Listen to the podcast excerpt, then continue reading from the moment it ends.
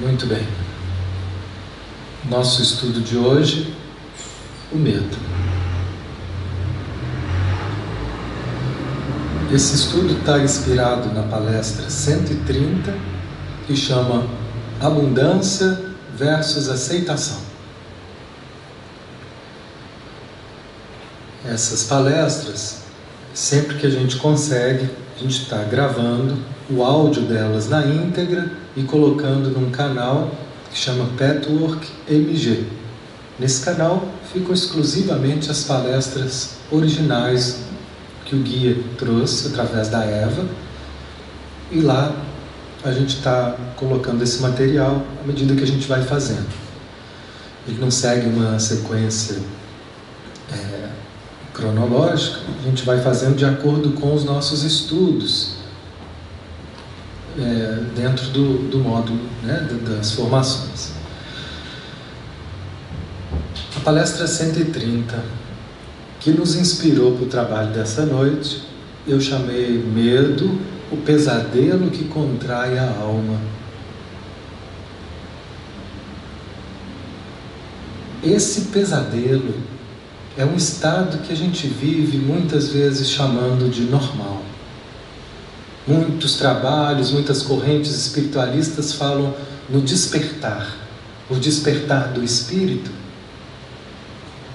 É despertar para um, para um outro estado onde a gente possa viver sem medo. Quando eu digo viver sem medo, não é viver irresponsavelmente. Mas eu estou falando desses medos patológicos. É esse o foco que o guia nos traz essa noite. É, é um estado onde eu não vou precisar mais ter medo de não ter medo, né? onde eu já vou ter uma consciência de escutar né? o medo saudável e ele não tem nenhum poder para inibir né? o prazer supremo de estar vivo né? apenas de me dar uma direção uma hora ou outra que eu precisar. É diferente desse medo patológico que nos paralisa e cria infelicidade para nós. Faz com que a gente viva num regime de tensão. Que a gente viva, às vezes, num estado mental que parece uma, uma ditadura. Uma ditadura que, que tem a intenção de manter tudo sob controle para que esse medo não se realize. Talvez o medo da morte, o medo da dor, o medo de sofrer, o medo de ficar pobre, de não ter recursos, o medo de passar fome.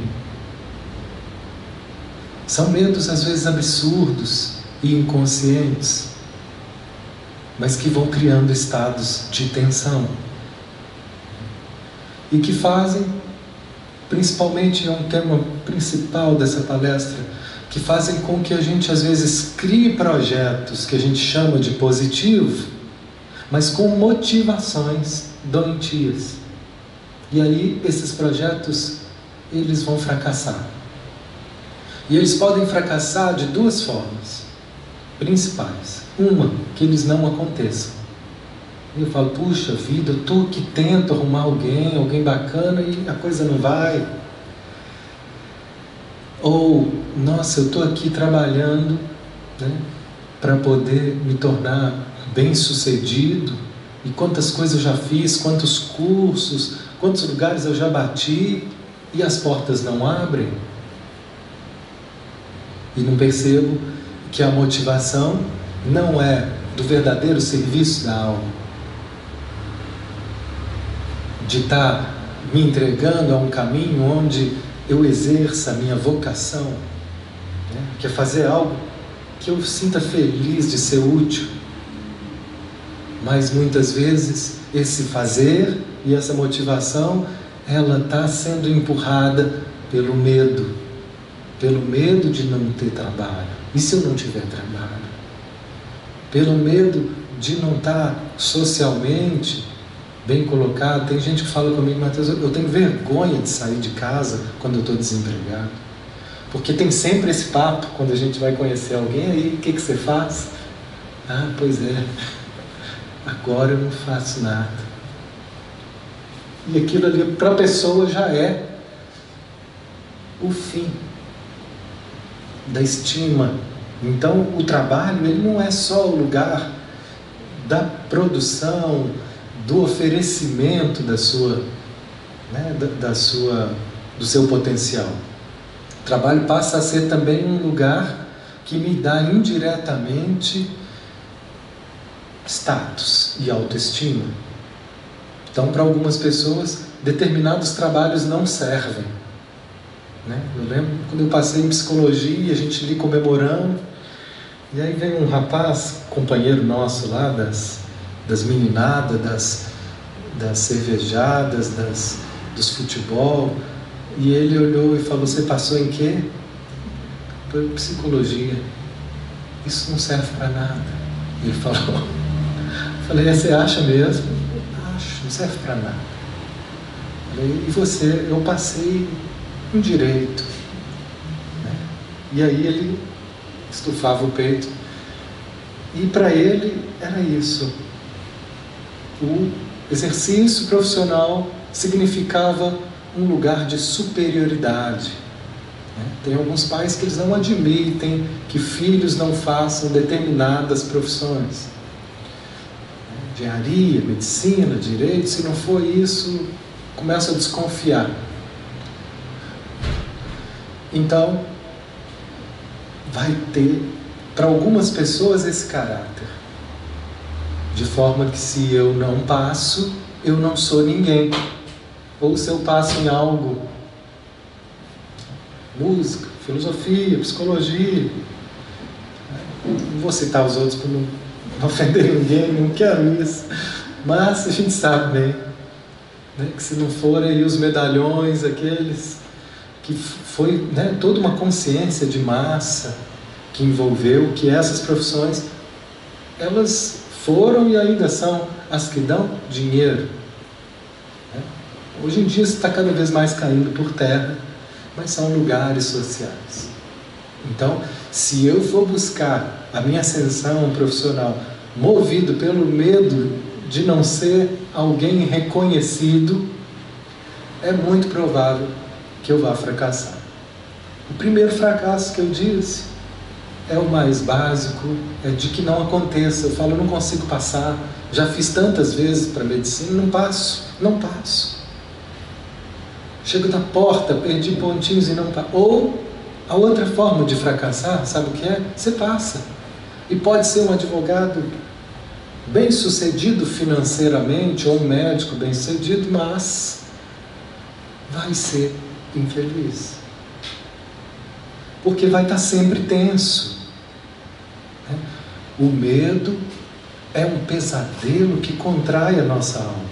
Porque ali, se eu passei e alcancei um lugar, eu vou estar sempre com medo de perdê-lo. E estar sempre lutando para mantê-lo. Essa é a dinâmica das trevas. Não existe união, não existe relaxamento. Das trevas, que eu digo é toda essa, essa sombra em nós que luta por aquilo que nunca vai nos fazer feliz. Que luta em nome do orgulho, em nome do medo. Enquanto as minhas motivações estiverem sendo medo, orgulho, posso até conquistar algumas coisas, mas isso não vai me trazer paz. Portanto, é um fracasso. A paz ela só é conquistada na confiança, no relaxamento, que a alma se entrega, que ela confia, no amor. Né? Não é à toa que essas palavras de Paulo são sempre atuais. Né? Se eu tiver tudo, mas não tiver amor, eu não vou ter nada. Mas se, esse, se essa amorosidade, se essa abertura para a vida estiver presente, aqui eu vou estar bem, onde eu estiver. Mesmo que esteja me faltando um monte de questões que sobrem a outros, eu posso estar muito mais feliz. Eu posso estar muito mais em paz. Porque o que me move é o amor. O que me move é algo aqui dentro que é verdadeiro.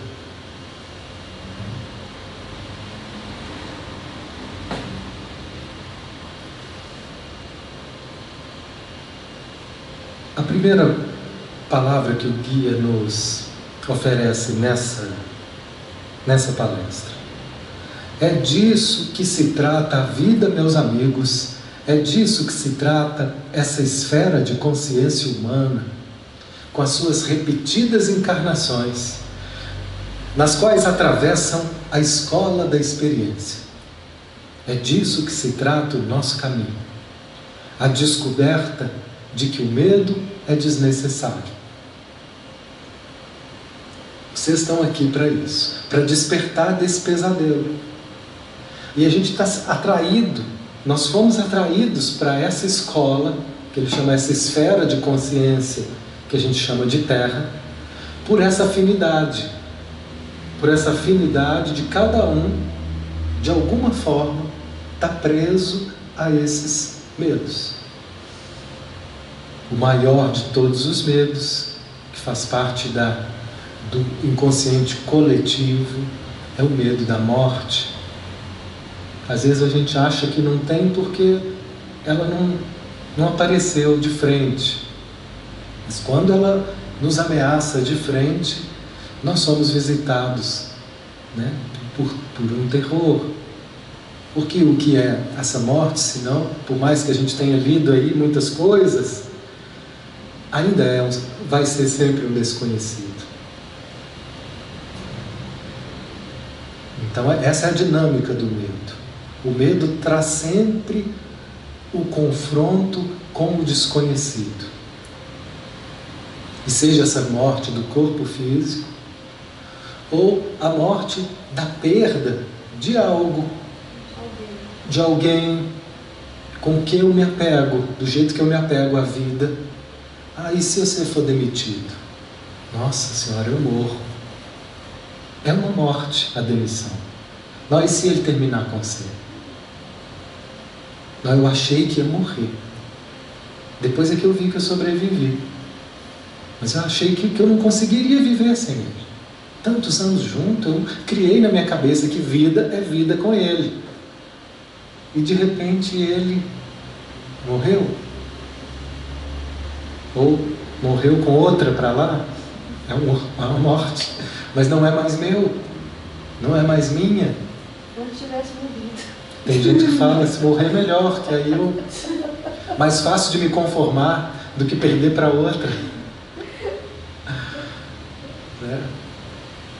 E então disparam em nós, nessas horas, né? aí é que a gente vai ver as nossas defesas, então a gente começa a se culpar, começa a se punir, começa a achar que poderia ter feito mais, que poderia ter feito melhor. Oi? Chega até a adoecer. Tudo isso faz parte desse medo de perder e de tudo que envolve o medo de perder.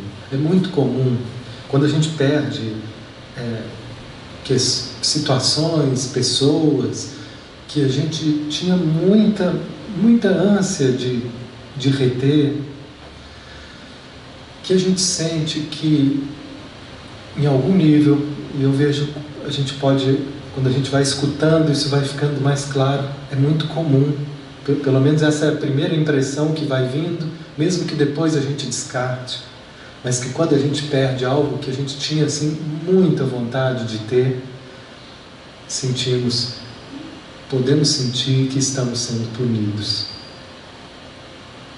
Punidos por não termos sido perfeitos.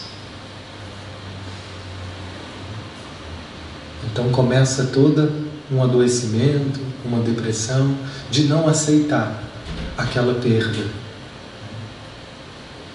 De não aceitar que aquilo não pode ser meu, que aquilo não pode ser do jeito que eu queria trabalhando com uma pessoa e ela tinha um, um cara que ela se dedicou, né? ela abriu mão de um, de um lugar profissional para poder ficar com ele, mudou de cidade para poder ficar com ele. E tinha toda uma perspectiva, uma promessa, né? já não era um namorico de adolescente, né? eram adultos. E assim foi feito todo o investimento, e eles começaram, mas depois de um tempo, dois anos, foi esfriando e ela foi vendo que ele né, tem o um próximo passo. A gente fica, aí o próximo passo, namora, próximo passo, noivo, e o próximo passo, naturalmente, uma vida de casado. Esse é o, o normal, é o padrão. Hoje em dia estão tendo variáveis muito interessantes, mas esse é o padrão. E aí, no, no passo do noivado para o próximo, né? no próximo do, do namoro para o noivado, que o noivado até ganhou um anelzinho, mas o anelzinho não veio com a data. Né? Geralmente deve vir com a data e não veio com a data que era do casamento. Então, o próximo passo ele não aconteceu. E ela foi vendo, esperando, esperou um tempo, começou a cobrar, e aí, nós não vamos dar o próximo? Ah, pois é, estou pensando, pensando. E o próximo passo não veio. Ela não acreditava, ela, não estou acreditando. Eu construí toda a vida baseado nisso. Isso não veio. O desespero, o medo. E o medo ele vem com todos esses fantasmas. E esse foi o fantasma mais forte. Deus está me punindo. Porque essa é a mentalidade infantil. Se meu pai me ama, ele me dá o que eu quero. Toda vez que eu não dou o que minha filha quer, ela fica de mal de mim e ela sente que eu não estou oferecendo amor. Que a ideia infantil que a gente tem de amor é receber o que a gente quer. E o que a gente às vezes acha que é o melhor para nós. E às vezes não é isso que vem.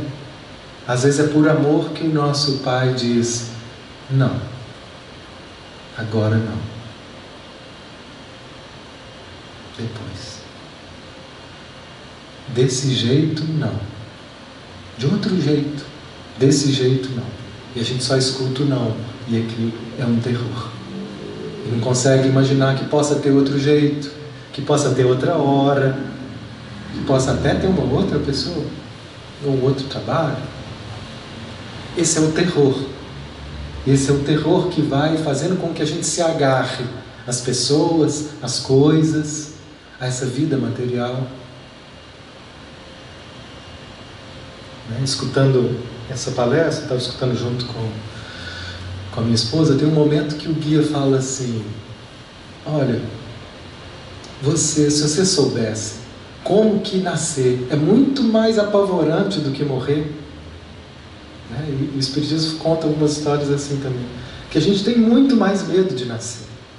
Porque a gente está lá num lugar com a consciência expandida, né? com, com a clareza, e fala: oh, agora você vai perder toda essa memória. Você vai perder. Você vai comprimir, você vai esquecer de tudo. Tudo isso que você já conquistou, tudo isso que você já aprendeu, vai esquecer.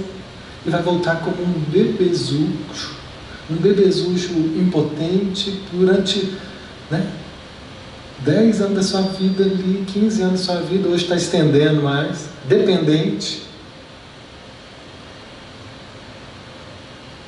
daquele pai, daquela mãe. É, é o que está tendo para ser é o que você precisa, é o melhor que está tendo, pela sua história, seu histórico aqui. Então, eles falam que isso é muito mais angustiante e medonho do que morrer.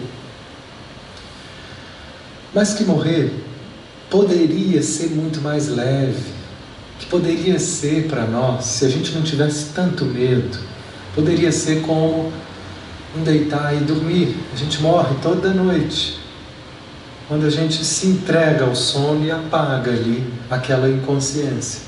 A gente não sabe, mas acontece uma vida extracorpórea, onde muitas vezes a gente encontra situações, pessoas.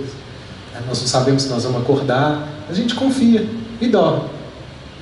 Tem certeza que você vai acordar amanhã? Não. Mas eu confio que eu vou. Eu tenho um professor muito querido, meu mestre, Escípio, teve essa graça. Ele morreu dormindo. Ali acordou, pronto. Agora, se a gente não tivesse medo, tanto medo, a morte também poderia ser essa transição mais leve. E aí a reação que a gente teria seria: ah, então é isso, ai que bom, ai que alívio, não. Estou liberado. Mas geralmente, foi o que a esposa falou, por que, que os livros espíritas, ela disse, retratam às vezes a morte com dificuldades. Não são todos, mas muitos. Né? O nosso lar é o clássico. Outros, eu, aí a gente foi refletindo, eu falei com ela, olha, lembrando de alguns, eles relatam a morte como uma sequência do que exatamente é a vida. E como que exatamente é a nossa vida? Cheio de apego ao que é material. Então, quando vem a morte e eu sinto que eu vou precisar soltar aquilo, é um desespero. E eu me agarro. E nesse se agarrar, o sofrimento acontece. Assim a gente poderia pensar para tudo. Tudo na nossa vida que passa por essa transição são mortes. Se a gente se agarra ao velho, porque nele a gente entendeu o que é o seguro, nós vamos sofrer. E nos debater e pirraçar com a vida, e ora culpar Deus e exigir que Ele não está me dando, ora culpar a mim de não ter sido bom o suficiente para ter recebido dele outra coisa, para que Ele impedisse isso de acontecer.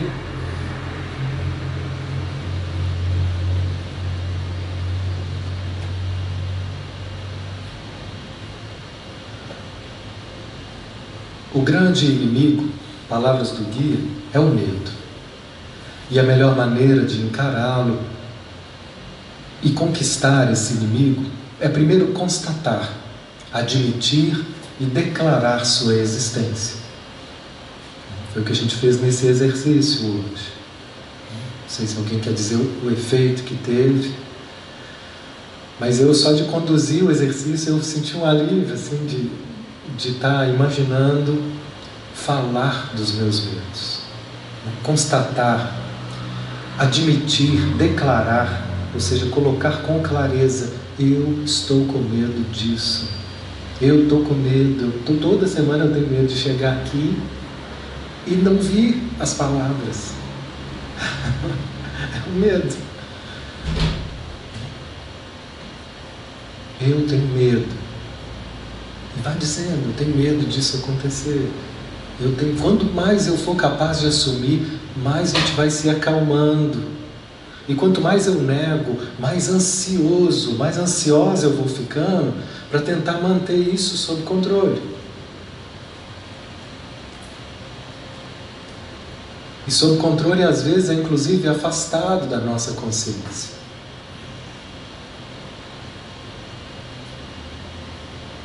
Então, esse é o, passo, é o passo mais básico desse trabalho com os nossos medos.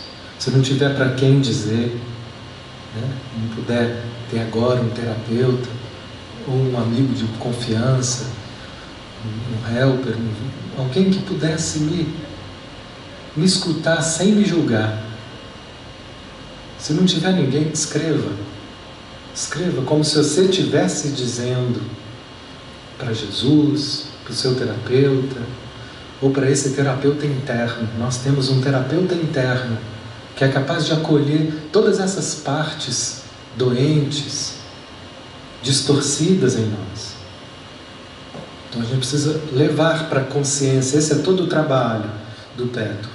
Levar para a consciência o que está inconsciente, fazer essa transição. E essa transição, ela também é uma morte. Toda vez que isso for feito, algo vai morrer. Porque o medo, ele é composto de um monte de coisa que a gente acha que é, mas não é. O maior pavor que a gente tem daquilo que a gente define como medo, quando a gente se aproxima disso, ou que isso acontece, a gente fala, pô, não era nada daquilo que eu pensava. Passei, passei até bem. O problema era o que eu imaginava. A gente sofre muito mais com as nossas fantasias. O que eu imagino que é ficar desempregado, com as nossas expectativas frustradas. O que eu imagino que é ficar sozinho. O que eu imagino é essas expectativas, essas fantasias, às vezes elas criam um cenário que é muito mais pavoroso do que a realidade. Ah, eu tenho um horror de ficar dependente de alguém. Horror. Eu vivo. Né?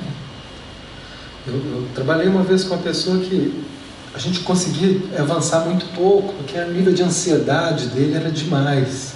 Então, às vezes, quando eu pedia para ele fechar os olhos, para a gente poder aprofundar nesses sentimentos, para conhecê-los melhor, para trazer à consciência o que estava ali inconscientemente, criando uma, uma fogueira de ansiedade, ele não dava conta, ele falava: Não, eu sinto que está tudo queimando. Quando eu paro para prestar atenção, parece que está tudo queimando. Mas a sensação que eu tenho é que eu me vejo no futuro como um morador de rua. Eu olho para um morador de rua e falo lá, olha lá eu. Eu sou você amanhã. Ele pensava, não é porque ele escolhia pensar assim, não, gente. Vinha na cabeça dele essa, essa ideia, essa realidade, esse pensamento, como se fosse um, um, um informe, informe do dia. Olhe para você amanhã. E ele ficava fritando com aquilo ali, e aí ele saía trabalhando igual um louco, fazendo mil coisas e tendo que demonstrar competência o tempo inteiro para poder evitar que aquele medo se tornasse realidade. Resultado: a vida dele era sempre uma confusão, sempre tenso, sempre brigando, porque é o pesadelo de viver com medo. Ah, mas estou fazendo uma coisa boa, estou trabalhando. Não, você está sendo movido pelo medo, arrastado pelo medo. Vai ter sempre tensão. E nessa tensão, onde a nossa alma fica contraída, eu deixo de sentir o gosto da vida. Eu deixo de poder expressar o meu melhor. Porque tudo ali fica sob controle, fica pesado viver assim. O guia diz: enquanto vocês desejarem o positivo porque temem o negativo, o medo vai obstruir o caminho do positivo. Então, mais uma vez, para a gente não ser radical, ah, mas eu estou percebendo aqui que eu quero fazer um bom trabalho, mas eu também tenho medo de não conseguir. São gradações. Né? Cada vez que eu confessar esse medo, que eu detectar, que eu assumir, que eu acolher, ele vai diminuindo. E o joio vai podendo ser separado do trigo. O que é o trigo? É o verdadeiro propósito benigno, positivo de querer trabalhar ou de querer encontrar alguém para viver sim uma relação saudável, de troca, de crescimento, de companheirismo, ou de ter um trabalho onde eu possa sim oferecer meu melhor para a vida, ser útil e sim poder ter o meu reconhecimento, o meu retorno financeiro para poder também criar projetos positivos para a minha vida misturado a esses desejos positivos, vem junto e às vezes com uma intensidade muito maior do que a gente pensa, o medo, que vai criando ali uma tensão. Nesse estado de tensão, às vezes você tinha tudo para conseguir uma vaga, mas pelo medo de não conseguir, você vai para a entrevista todo tenso, igual um robô, querendo falar o que o outro, que você acha que o outro quer ouvir. E aí? Justamente pelo medo, você deixa de ser você. E aí você já perdeu. Porque o nosso maior valor é poder ser a gente mesmo, naturalmente. E quando a gente consegue estar está tão livre, aberto, despojado para ser nós mesmos, naturalmente a gente é encantador. Naturalmente isso cria conexões. Repara, as pessoas mais interessantes, sejam essas que aparecem na mídia ou não, são aquelas que são elas mesmas, mesmo. E não um personagem para poder criar um perfil. São aquelas que são de verdade, que são verdadeiras, que são espontâneas, que elas não são só boas, mas elas são espontâneas quando elas não são boas. São elas mesmas, são gente. E o medo, ele nos priva da nossa espontaneidade. Se eu perco a minha espontaneidade, eu perco a vida.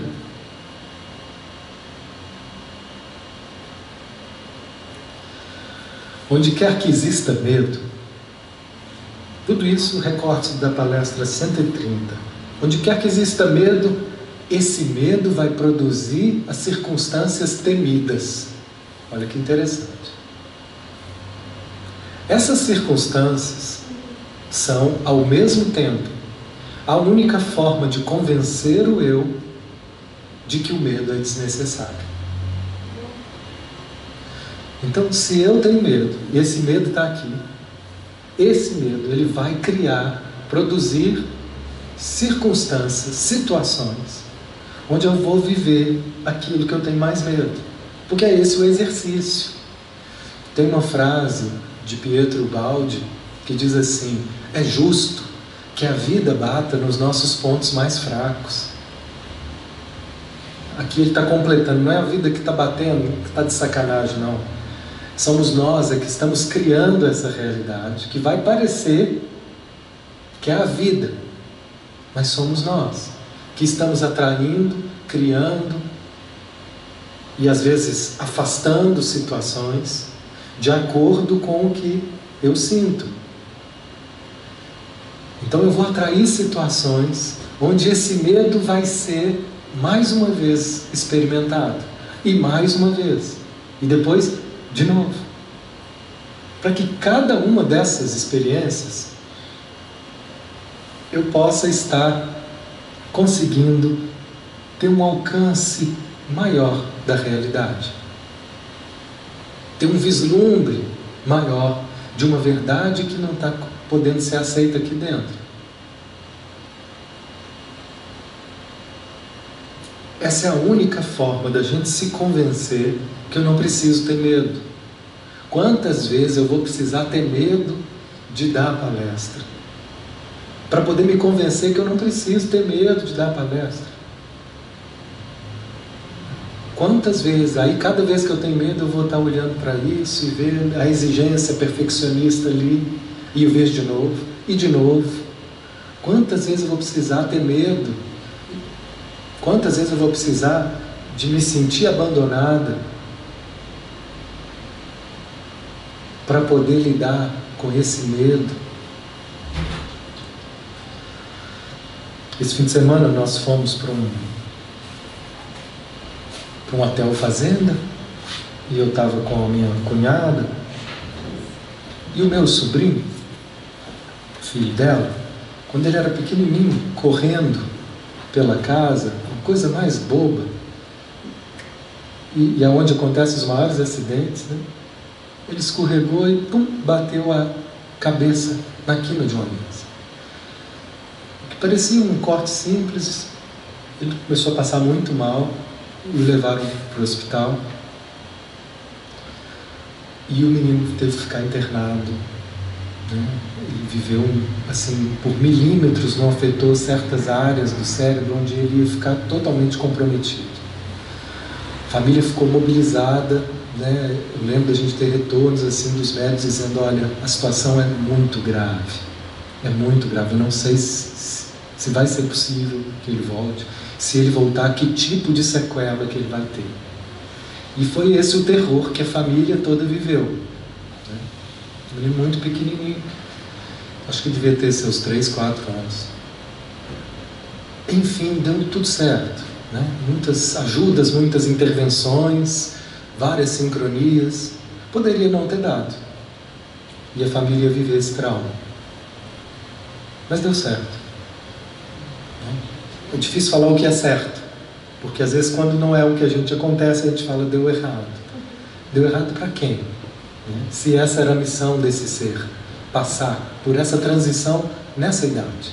Se esse era o propósito da família, viver essa perda nesse sentido. Então, certo e errado é sempre uma ilusão dessa dualidade que a gente vive, como ponto de vista os meus interesses. Então, acontece que ele não só sobreviveu, como não teve nenhuma sequela e hoje está aí. Um menino super saudável, maravilhoso. Mas, vira e mexe acontece essas situações. A gente estava lá no hotel fazenda, tudo numa boa, vendo lá os cavalos, e tinham várias pessoas, devia ter né, umas 50 pessoas ali. De repente, o menino fala: Olha, parece que um bicho me picou. Não sei se foi uma lagarta, a gente não sabe exatamente. Ele falou: Tá, tá doendo. Ele começou a passar mal e começou a vomitar. E os olhos revirando. E imediatamente os pais, um olhou para o outro, pegaram o menino, colocaram no carro e foram para o hospital. Chegou lá, fez todos os exames, passou por observação e os sintomas do medo eram o mesmo dos sintomas que ela sentia. Isso já aconteceu várias e várias vezes. Ah, é uma situação onde ele tem que ele corre para o hospital. E é difícil imaginar, mas como é que os pais criaram isso? É, mas tinha lá um monte de menino, é com ele é com o filho daqueles pais. A situação ela reproduz. E aí ela falou: Olha, Nossa Senhora, de novo, de novo com ele. Eu não dou conta disso não. Nossa Senhora, tem que ter uma aventura dessa até quando? Toda hora. E aí a minha esposa falou com elas, mas olha, é justamente para você perceber que você dá conta. E é isso que o guia está falando. Quantas vezes nós vamos precisar de experimentar situações de medo, de perder, para perceber, eu dou conta sim. Isso não vai acabar comigo, não. Seja o que for, eu vou passar por isso.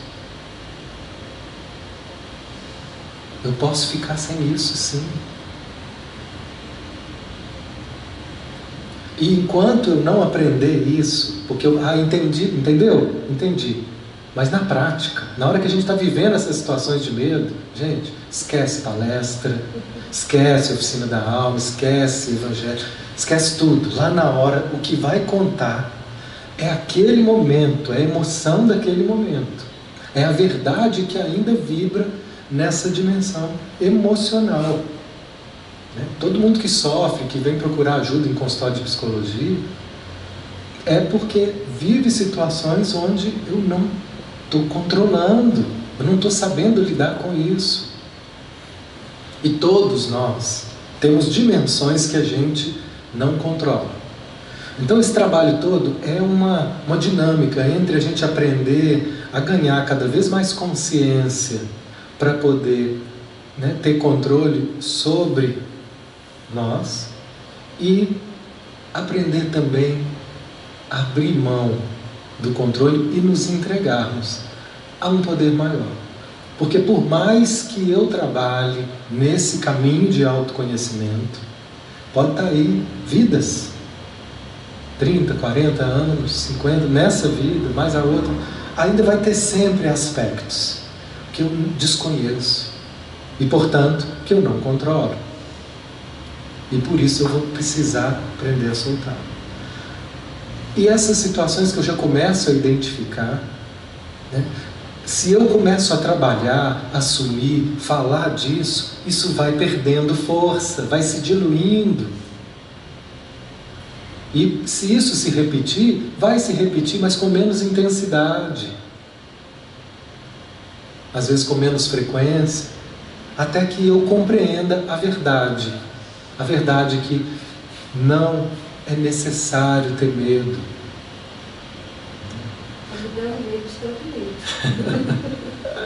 Mas que é muito difícil. Pois é. Muito difícil. Difícil é a gente nem começar. É a gente não ter consciência. É a gente nem saber que tem medo. Aí é que é difícil. Que a gente vai se sentindo vítima da vida o tempo inteiro. Então, ninguém falou que era fácil. Mas essa ideia de que é difícil, ela já cria um dificultador maior. A gente pode dizer, é possível. Não é de uma hora para outra. Mas é possível. Experimenta e veja. Encarar. Encarar seus medos. Encarar seus medos. O problema não é a, a perda. Mas demanda, demanda muito tempo. Demanda tempo. Sim, exato. O problema é que a gente quer encarar e tá bem amanhã, É. semana que vem. Não, isso não tem. Mas nós vamos precisar de um tempo. Quando a gente fala eu, tô, eu lido bem com isso, são tempos, são processos que às vezes a gente não tem paciência e fica querendo acelerar a vida para me dar logo um trabalho novo, para me tirar logo essa angústia de ter perdido uma pessoa que eu estou junto com ela há 30 anos. Vou precisar de um tempo para me, me descolar de todo esse apego É um dia após o outro. após o outro, cada dia um dia. Mas esse desconhecido é que é o pavor. Eu estou lembrando de um momento lá também nessa viagem onde a gente saiu para caminhar, já estava anoitecendo.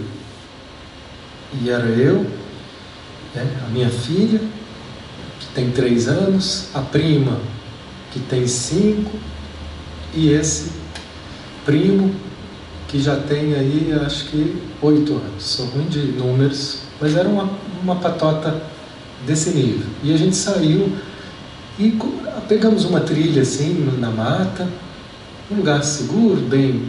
é, tinha pedras, não era uma mata fechada, mas quando vai anoitecendo, os barulhos da mata vão surgindo barulhos novos, cigarra, sapo, e um barulho de uma ave estranha que a gente não via ela, mas era um jacu. E um jacu, quem conhece, é um pássaro grande, ele faz um grunhido muito forte. E de repente eles olharam para mim assim: vamos embora? vamos voltar, tio Deus? vamos. E aí ficaram, eu fiquei tentando permanecer um pouquinho mais e curtindo um pouco, fazer um medinho neles, aquela aventura. um lado meu um pouco. Aí fomos voltando e quando a gente voltou, tinha um pessoal chegando do hotel e alguém falou: Que bicho era aquele? Perguntei. Ah, um filhote de dragão. respondeu lá. Eles olharam para mim assim, apavorados, né? Porque eles não conheciam. A gente não conhece. E o que a gente não conhece cria todo esse fantasma. É infantil e a gente ri, mas é isso que Deus fica rindo de nós. Olha lá, olha lá, morrendo de medo, meu Deus. Ah, porque porque está sozinho. Ah, porque está desempregado, morrendo de medo, meu Deus. Como se eu não fosse criar um. Como se a vida não fosse dar um jeito. Oh, meu Deus, as crianças. Olha lá as crianças. De 60 anos, 40 anos, 30 anos, com medo dos filhotes de dragão. Que não existe, mas que a gente cria. E ele, né, não adianta a gente entender. Está escrito lá. Se eu não deixo nenhuma ave, né, eu, eu cuido de tudo, eu estou cuidando de tudo o tempo inteiro. Entendeu? Entendi. Mas eu ainda não sinto. E enquanto eu não sinto essa confiança plena, essa entrega na vida, eu vou precisar experimentar as situações que me geram medo.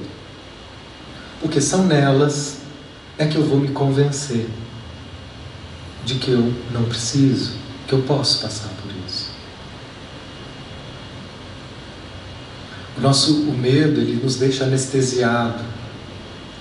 E nessa anestesia, a verdade ela não pode passar. Então tudo aquilo que a gente vivencia com medo, a gente, nossa cabeça fica perturbada. Quando esse medo vem, a gente não pensa direito. E a gente perde potenciais de reação inteligente. Não, mas por que você fez isso? Não, na hora eu não pensei. Por quê? Estava com medo. Trava tudo. Anestesia. Conversando com uma pessoa, ele me disse: Olha, Mateus, eu nunca senti isso. Eu sempre fui um cara que eu ia fazia, resolvia.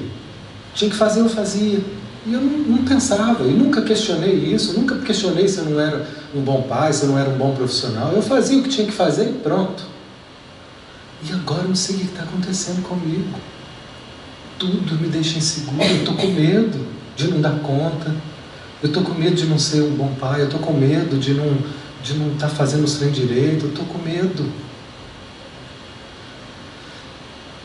E aí, ele fala assim: é como se tivesse uma voz aqui o tempo inteiro me dizendo: você não vai conseguir, você não vai conseguir, você não vai conseguir. O tempo todo. E ele, ele então está deixando de conviver, ele está tendo sérias dificuldades sociais, psicológicas, porque está ganhando um nível que não é uma coisa que quem olha de fora fala, ah, parece uma bobagem. Só quem vive esse pesadelo, cada um sabe dos seus pesadelos de medo, que você sabe como que isso é aterrorizante, como que isso tira né, a, a, a, a minha cunhada na hora que falou, na hora o organismo dela, o organismo dela entrou em confusão aqui todo. Começa a ficar apavorada, né, no banheiro, aquela coisa é, é físico incontrolável. Então a gente começou um trabalho de escutar essa voz e de escutar esse lado corporalmente, porque às a gente fica querendo convencer essas vozes dentro de nós ou querendo lidar com as nossas dificuldades de uma forma mental, racional. Mas não é racional o medo, ele é emocional. Ele está sempre falando de questões do passado que ficaram mal resolvidas. Os medos são ecos do passado. Nós precisamos escutar essas vozes de uma forma mais sentida, emocional, corporal. E eu então pedi qual a sensação de escutar isso. E ele falou: Olha, metade do meu corpo está todo paralisado, está todo contraído. E a imagem que me vem é de um ser que está todo na posição fetal, agoniado e eu fico vendo isso e aí falei assim, se permita sentir isso um pouco, faça um contato com isso. E é desse lugar de fragilidade, de insegurança, que esse homem nunca tinha experimentado. Era um homem totalmente seguro, que fazia, que resolvia, e de repente agora ele está assaltado. O medo nos assalta, né? nos embriaga. É uma coisa que quando eu vejo eu já estou possuído de medo. E estou dentro de um pesadelo. Depois que eu acordo, eu falo, gente, que bobagem. Eu mesmo falo. Mas agora que você está fora do, do transe, né? Mas na hora que vem, a gente sabe, cada um sabe. A gente fica possuído. E ali então eu pedi que ele pudesse fazer contato com aquela fragilidade e repetisse: Eu estou com medo Agora eu sinto medo. E em vez de fugir e brigar com aquela parte, nós fizemos o contrário. Vamos de encontro a isso. Assuma isso. Eu estou com medo. Eu sinto medo agora. E ele foi dizendo todos os medos que aquela parte parecia estar dizendo. De não dar conta, não vou dar conta, de não conseguir, eu não vou ser capaz. Ele foi repetindo tudo, que tudo foi ficando mais forte. E a sensação que eu tinha era realmente de algo mortal, era um medo de morrer. Mas não fazia sentido racional nenhum aquilo ali. É, e mais uma vez, nós temos medos que talvez sejam traumas do nosso nascimento, medos que talvez sejam traumas de outras vidas, e medos que às vezes são dos nossos pais, dos nossos avós, dos nossos ancestrais. Né? Foi comprovado cada vez mais agora com, com, com a ciência que essa é uma pesquisa que está rodando agora de novo, mas ela foi feita, publicada acho que em 2013, falando que, que existe uma dimensão do DNA que transmite experiências. Né? É uma forma de transmissão genética diferente que transmite e mesmo os ratinhos eles não tinham conhecido aquele cheiro né, que os pais deles sentiram o cheiro e tomavam choque. Os filhos eles não sentiam né, e os netos, mas eles já sentiam, já detectaram o gene de aversão ao cheiro, mesmo não tendo nenhuma experiência aversiva com aquele cheiro. Que lá no ancestral do ratinho, no vovô ratinho, sim, ele teve um, um choque. Mas o netinho, não. Às vezes ele não viveu um trauma diretamente, mas o sistema familiar dele está com essa energia de trauma. E não importa se isso vem dos nossos ancestrais, da vida passada, do inconsciente coletivo, se vem da minha infância, do meu nascimento, não importa, a gente não tem que entender. Depois pode ser que fique claro, mas o que importa, em primeiro lugar, é a gente conseguir acolher essa dimensão sentida, fazer um contato com ela e deixar que ela se expresse. Porque aí cria um movimento daquilo que está tenso, preso, congelado, descongela e solta, e daí vem um alívio. Nesse caso, começou a me vir uma intuição, não conheço a história dele, mas eu falei, pode ser que isso esteja ligado ao seu pai, aos seus avós, eu não sei que história, mas pode ser. Veja se faz sentido olhar para eles e dizer: Eu assumo essa insegurança por todos nós. E quando eu pedi para ele dizer isso, ele arrepiou todo. E ali começou a vir uma tosse, um nó na garganta que se transformou numa tosse. Ele foi tossindo, tossindo como se estivesse pondo algo para fora. Ele não vomitou, ele falou: Olha, eu achei que eu ia vomitar, mas ele não vomitou. Mas ele acha que não vomitou porque ele não viu o vomito. mas ele vomitou sim. Se eu tivesse o dom da evidência, que eu achava que eu tinha que ter para poder ser um terapeuta bem poderosão, depois eu desapeguei desse ideal. Mas se eu tivesse o dom da evidência, que alguns têm, nem sei se é bom ou ruim, tem hora, eu veria a energia que ele estava expelindo naquela tosse. A gosma preta, a fumaça preta que estava saindo ali naquela tosse. Que, que era aquela fumaça, aquela gosma preta, que eu suponho aqui, era ó, energias pesadas de medo envolvendo o coração e anestesiando. A questão que ele me procura para pedir ajuda é se eu preciso de ajuda, porque eu não aguento mais viver anestesiado. Eu não aguento mais viver sem sentir.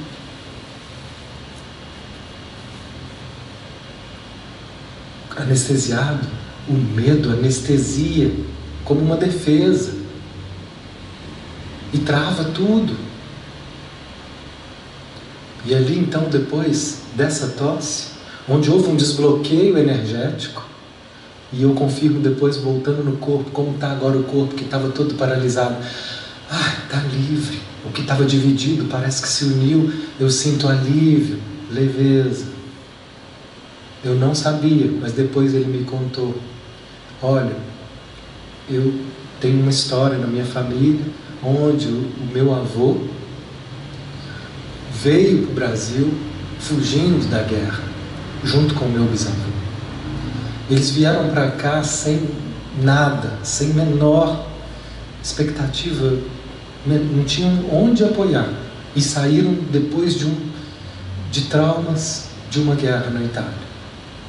Imagina quanto medo esses ancestrais tiveram. Né? Podem ter havido mortes e mais mortes, eu não sei o que aconteceu, não interessa. Mas aquilo naquele momento fez sentido. Medos que talvez eles não puderam assumir e viver. E que agora, né, essa geração é possível. Então, nós vivemos uma geração onde a gente está conseguindo dar espaço para acolher estados de consciência que antes não era possível. Imagina no passado um homem ter medo, gente.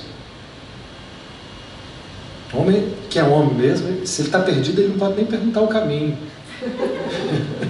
Até hoje sim. Até hoje tem gente assim, né? Olha discretamente o ex, o GPS ali. Não preciso disso. Não preciso disso. Eu acho o caminho. Era essa a mentalidade né, primitiva do que era ser homem. É ser forte e dar conta de tudo. Aí daí nasce um, um homem sensível num padrão de família assim, ele fica perdido, fica desorientado, ele começa a não, não se sentir homem, começa uma confusão até ele encontrar e aceitar, sim, eu posso ser homem de outro jeito, eu posso ser um homem que aceito a minha insegurança, minha fragilidade, a minha dificuldade. É outro padrão. Como é terrível viver fora dos padrões. Como é assustador para muita gente viver fora dos padrões. Porque o padrão, por mais engessado que ele seja, ele dá uma sensação de segurança. Nós, nós estamos juntos aqui, então, então, nesse padrãozinho encaixotado, nessa vidinha meia boca, mas aqui eu pertenço, aqui eu estou seguro. Sair disso aterrorizante. Tem mais coisas para falar, mas o tempo já esgotou. Então, eu vou tentar resumir aqui com mais um ou outro. Quanto mais conhecido é um evento, menos é temido. Então a gente repete essas situações e cada vez que eu repito, repito, eu vou conhecendo ela melhor e vou me conhecendo, que não é a situação que me dá medo, é como eu lido com ela, é como eu reajo a essas perdas, é como eu reajo quando a vida parece me contrariar, quando eu me sinto frustrado, é como que eu lido quando eu sinto medo. Eu assumo esse medo ou eu nego ele, fico brigando com ele A dor é excessivamente temida somente quando a pessoa não sabe onde a dor o levará. Ou quando suspeita que essa dor vai me levar para algo perigoso, uma doença séria ou finalmente a morte. Se a pessoa sabe que a dor não trará nenhuma ameaça à sua segurança, a dor então pode ser suportada em um estado mental relaxado. Não é que não vai doer, que dói, está doendo perder, está doendo não poder agora fazer o que eu queria, mas eu estou em estado mental relaxado, porque eu sei que isso vai passar, porque eu sei que isso não vai acabar comigo, que isso é só mais uma transição é só mais uma transformação. E aí isso deixa de ser dor, nesse sentido insuportável. Ela passa a ser suportável. Essa era a mentalidade, esse era o estado de consciência do Cristo. Uma mentalidade totalmente relaxada. Qual é, o que que o fazia estar relaxado? A confiança plena. Meu Pai cuida de tudo. Meu Pai cuida de tudo. Tudo que está acontecendo está de acordo com a vontade do meu Pai. E essa aceitação, ela não precisa ser trágica. Ah, então eu tenho que aceitar que eu vou ser crucificado? Não. Mas é aceitar que às vezes, às vezes, a vida parece nos crucificar. Ela vai crucificar a nossa vaidade, o nosso orgulho, os nossos apegos, as nossas certezas, isso vai ser crucificado. Nós vamos passar por transições e essas transições vão parecer mortes. Mas como que ele se entregava à morte num estado relaxado? Porque dentro dele já tinha a verdade e a certeza de que aquilo ali não acaba comigo, porque eu não sou esse corpo. Ele tinha uma verdade já que era maior do que o medo. E aí ele abria o braço, abria o peito e falava: Ok, eu vivo o que tiver que ser vivido. Com uma dignidade, com uma serenidade, com uma paz que até hoje é assustadora. É desassombrado. Não tinha medo ali. Tinha dor, mas não tinha medo. Porque existia uma verdade já. E essa verdade ela é burilada e ela é conquistada por nós ao longo dos milênios. Então aqui tem alguns aspectos que às vezes nós já conquistamos essa verdade que nos dá confiança. Em outros aspectos nós somos aqueles menininhos com medo dos filhotes do dragão. E nesse, nessa esfera humana nós convivemos com seres que já estão mais avançados nesse caminho da, da transição, da experiência, a experiência de lidar com o fogo dos medos, de passar por essas tempestades, por essas de ser queimado por esses medos e atravessar essas situações, experimentando então a verdade de que eu continuo, né, de que isso não acaba comigo, e junto com essas pessoas, outras pessoas com muito, muito medo da vida. Muito medo da vida. E me agarrando a padrões, me escondendo da vida, por achar que vai ser insuportável passar por essa ou por aquela experiência. Então, aos poucos nesse caminho, a gente só está aqui vivo para poder ter cada vez mais essa certeza. Eu suporto. É possível. A gente pode atravessar. Nós vamos atravessar essa fase. Nós vamos atravessar essa experiência. Então, para encerrar, a única forma da confiança crescer é entregar-se ao que parece ser o desconhecido, desistindo do controle tenso.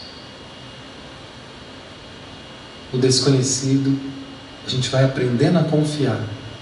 Ele não precisa ser ruim. E mesmo que ele possa parecer doloroso em alguns momentos, esse desconhecido é a chave para transições. Porque a gente falou em crucificação, mas nós não falamos na ressurreição. Para que eu possa ressurgir num estado de consciência mais elevado, algo precisa morrer em mim. O velho precisa morrer. E a morte desse velho costuma ser dolorosa porque a gente se apega a ele. Mas quando eu começo a confiar que esse desconhecido está me conduzindo para um outro estado, que é sempre melhor, eu vou me entregando. Cada vez mais destemidamente para a vida. Que assim seja.